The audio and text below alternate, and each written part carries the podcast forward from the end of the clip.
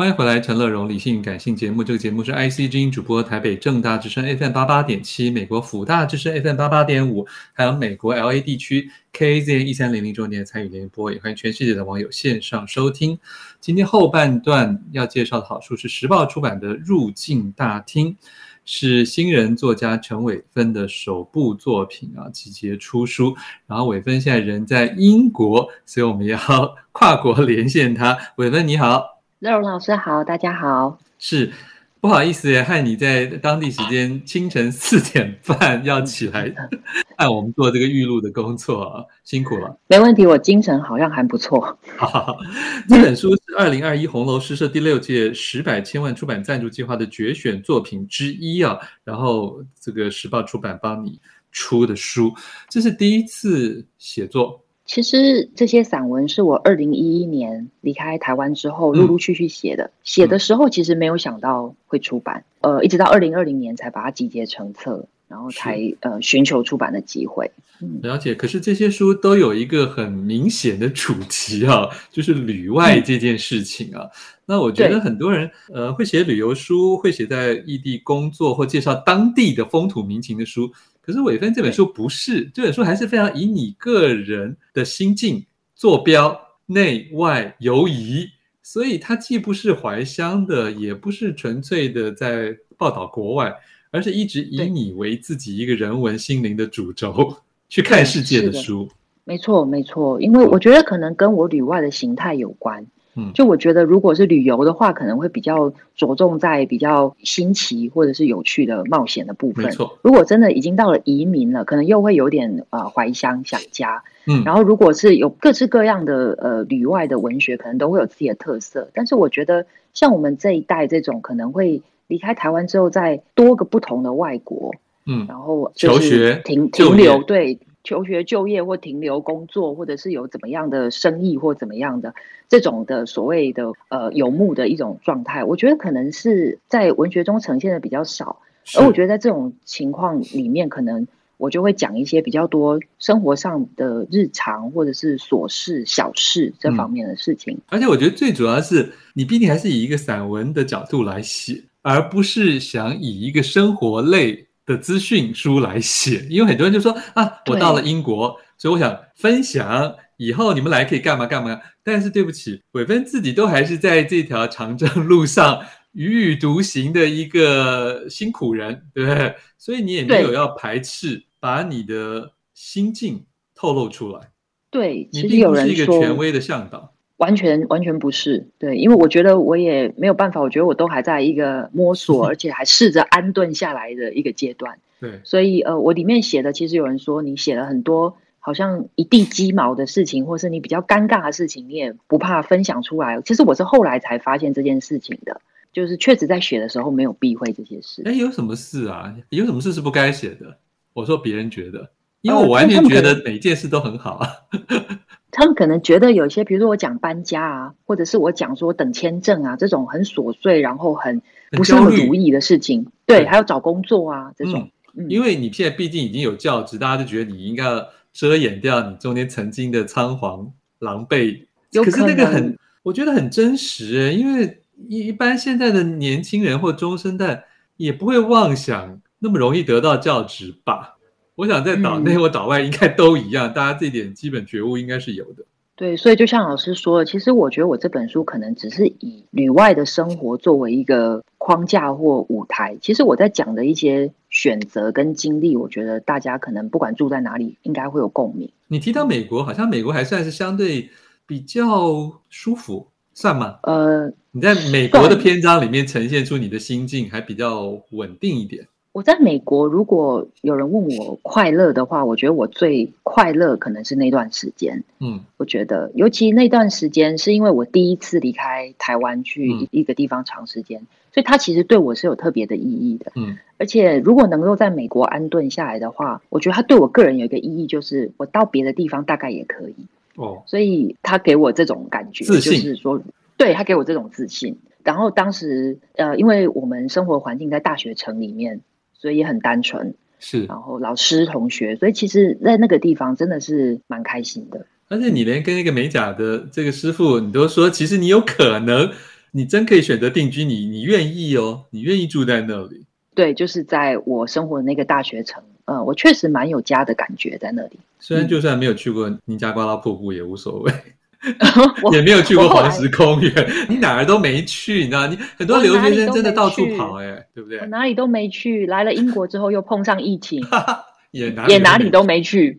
对，所以你真的去玩的地方，在书中写的，都反正又去台南，又去宜兰，又去。其实我觉得台湾读者看了好亲切，我就觉得哦。你在台湾玩的挺好的，对，我在台湾，因为大家就会说啊，赶快来找我啊！怎么回去的时候行程就很满，所以回去的时候反而哪里都可以去，其实也很好。嗯、对、嗯，可是哪里都可以去，重点还是跟人有关啦，对不对？去看阿妈、嗯，去看爸爸，去看阿姨这些的。其实，其实伟芬算是个恋家的人吗？呃，我觉得考量到我过去十年，超过十年都在外面，其实我觉得我应该不算是。对，但是我我在心里面确实是很牵挂。嗯嗯，这里面有写到了各式各样怎么样去，我们说是锻炼你的心智啊，就是在哪那哪个地方的时候就去认清哪个地方，而不要做过多的交叉的比对跟联想。这个功夫其实你是、嗯、呃听别人说来的，还是自己很快就有慧根发现的？我觉得我自己慢慢发现，没有很快会跟发现。哦，就是说我自己会在慢慢这个过程中，然后呃，因为要找到生活中的步调，然后跟一个生活中比较稳定的规律，然后就会发现说，那可能怎么样在当地的生活的秩序跟逻辑里面找到一些乐趣。所以在这个过程之中，就会觉得，哎、嗯，跟别的地方比较，其实没有太大的帮助。这样，嗯嗯，对。会不会其实就算在同一个国里面移居不同城市的人？也许也可能需要有这样子一个自我勉励，他不见得一定是到外国之后才需要。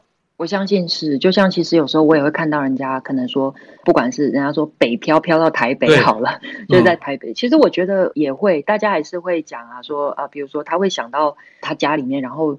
他觉得南方人比较热情啊，然后北部人怎样啊？对，啊对，对对或是东西比较甜啊。哦，对对，可能我觉得大家不管在哪里，可能只要有移居或者是离开、移动这种过程，可能都会需要。嗯，不过我觉得看书会觉得陈伟芬因为很专心致力于你的这个某种学术的议题啦，或是你想追求的那个领域，你对那个事情的关注，我觉得。好像常常是超越于其他之上嘛，所以这也可能也是给你另外一个比较大的一个算是 backup，对不对？就是你可以为了那个目标而稍微忽略或者是忍受其他的代价。好，我们先来听一首歌，待会继续介绍这本《入境大厅》。我们先听的是落日飞车的新歌，叫《金牛座的牢骚》。金牛座应该是很安定顾家的。欢迎回来，陈乐融理性与感性节目正在介绍的好书是时报出版的散文集《入境大厅》。陈卫芬这位在英国任教的年轻作家，他的第一本书啊，然后这里面写了非常多旅外移动漂泊的心情，以及应该如何去安住。当然，这是一个永远的过程了啊，因为你现在也还没有决定要永久留在哪里，对不对？对，没错，所以我也还在做这个功课。是，呃，其实会不会也有一些人，他一直以为他永远就在哪里，可是。嗯后来却就不得不又波动的。对，老师说这句话让我想到书里最后讲的那个送货员，嗯，就是说他本来是机师嘛，开飞机的，啊，然后所以我觉得那个不一定是他真的搬家了，而是他可能搬了工作了。对，所以我觉得那种那种心境上的调整，我其实也生活阶级整个就变了耶，对不对？嗯嗯，然后环境，嗯，然后工作的自主性什么的，然后那到底能不能回去，其实没有人知道。对，其实不知道的。哎，书中写了很多这些，呃，当然这种你这整本书不能叫做离散文学了，因为在这个大时代里面，离散文学是真的很离散的。可是这里面有好多人，你说不定再也没有联络了，嗯、对吗？对，不管是那个什么韩国的博士啊，然后回回广州的教授啦，对，然后那个那那那位韩国的美甲啦，呃，不是，呃，不是韩国的，越南来的，然后他在美国。你跟这些萍水相逢的人，你你会试图在移动之后还想要联系或有联络方法吗？我其实有的人我会有联络方法，然后像那些还在学术圈里面，其实要找到联络方法也很简单。OK，但是我会倾向于不要这么做，哦，就是我会觉得离开了那个时空之后，我会有一点难以的难以再跟他建立。对，我会难以。而且伟芬坦白讲，对不起，你书中写的，你跟这些人在当时也没有多热络啊，因为当时大家也都是就要相敬如宾而已呀、啊。对，所以其实之前有人跟我说一一句话，我觉得也有道理。他说他觉得我的书里面没有写什么很重的情感，或者是一些很很具体的呃一件发生了一件什么事情。然后我觉得他说的其实没错，就是其实这些感情也是蛮淡的。然后呃，我其实更想捕捉那种很淡的，我没有特意想要呃很重手的。来形容一种感情，对，譬如说，就算你你很敬佩你以前的那个那个那个教授嘛，或你跟的那个上司，但其实好像也也也也就只有就三言两语带过了。对，我好像对谁都是这样子，除了对美甲师，好像呃，对啊，确实。美甲师后来你还强调你跟他无话不谈哦，对，我就从一开始的尴尬到后来变成在，因为因为因为那两篇隔了大概有将近两年的时间，我有注意到。所以他已经变成你无话不谈的朋友，对，至少一个月就会见到一次。然后，那你后来跟那个英国，嗯、那是英国吧？英国的洗衣店的神秘的老板有变无话不谈吗？还是你对他有点抗拒？刚好，老师问到，那间洗衣店在疫情期间易主了，所以它原址还是洗衣店，但是已经是换成连对连锁的了。嗯，你知道我看到那一段描述，我会觉得。好像在看那个，你知道有一本书，就是在加油站遇见苏格拉底，是美国很有名的心灵书啊，就半真半假的。我就突然觉得这个洗衣店的老板似乎也有一种想要传授你什么的一种气氛。可是我会觉得你一开始对他有一点逃避。对，你没有很喜欢这种有点神神鬼鬼的对话方法吗？还是怎么样？因为我以为你应该很感性啊。呃，我没有我书里那么感性，这是一点。但第二点是他一上来就要这么灵性。我懂，呃，他是有点对第一次，对对对，第一次见面，然后他好像看到我另类说教就对了。或者是我会怀疑说，对我想我我可能没有马上想到是说教，但是我想说，是为什么？这是对顾客跟店主之间应该有的关系吗？或者是什么？那为什么？通关密语还是要干嘛？对，而且他对别人不会这样。他看你是东方脸，会吗？有可能哦，有可能哎，我没想到这件事情。他可能以为你们都是什么老庄的信徒 还是什么？对对对，反正就没有把我套入了神秘主义。但他后来也没有真的跟你讨论过你的你的文化背景吗？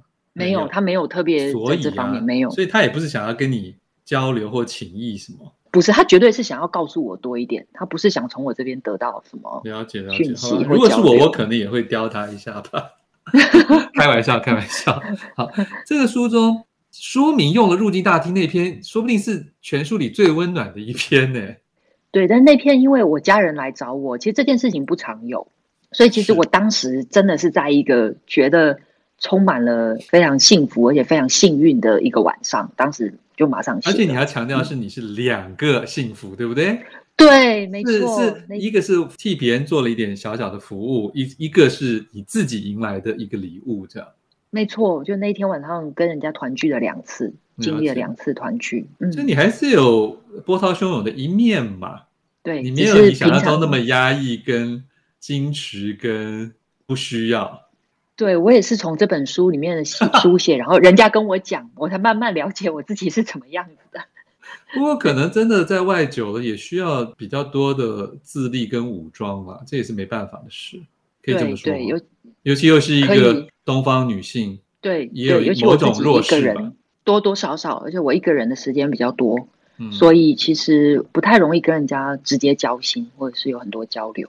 可这种人要写散文也不容易啊，因为散文就是要跟别人交心跟交流的，就是要稍微赤裸一点点的。嗯，有时候我真的没有很直接的交流，而是呃，我就是观察人就写了。嗯，其实我有时候会这样子，对，没有很多的交流作为基础。可是这里面，我相信还是有好多人得到了一些鼓励啊，一些比较说心灵励志的部分，这是你原先有预期到的吗？或者说你在行文的时候，你有刻意想要收尾在这些的道理里面，跟自己喊话吗？我觉得它算是我向我自己的喊话跟鼓励自己的一个结果，所以刚好分享给别人。我懂，其实那些是我自己是需要这样子的比较的，就是也许虽不能至，但是心向往之。然后你先对分享出来给大家一起来来对看向那个愿景，对不对？对，没错，因为我自己也还在做这个功课。是是，我想每个人都在做这个功课啊。那嗯，对，所以所以能吸引我看两整遍的散文集应该也不多了。所以我觉得，谢谢老师，我觉得写的很好，而且虽然也觉得你接下来的路途也不见得很平坦了，因为 不见得，因为我真的觉得，哈，好多看了你们的书，就觉得啊，人间是真的挺麻烦的了。不管是为了一点理想，或者是谋生，或者是婚恋，或者是友谊、嗯、亲情，对，要要能够得到全面性的平衡，在现阶段真的蛮难的。对，确实是。不过也有有意思的部分。不过你家人好像还算还算放心跟开朗。对，还行，对他们还能理解。OK，好，今天很高兴访问到陈伟芬的第一本著作《入境大厅时报》出版的三分之一，谢谢伟芬，谢谢老师。啊，祝你一切平安哦。我们要听的是我曾经帮潘云所写的一首老歌，叫《为我停留》。陈德荣跟您说拜拜。广建筑团队邀你一起复学好礼，广纳好邻。谢谢您收听今天的理性与感性节目。美好的生活如同美好的建筑，必须兼具理性的思考与感性的温度。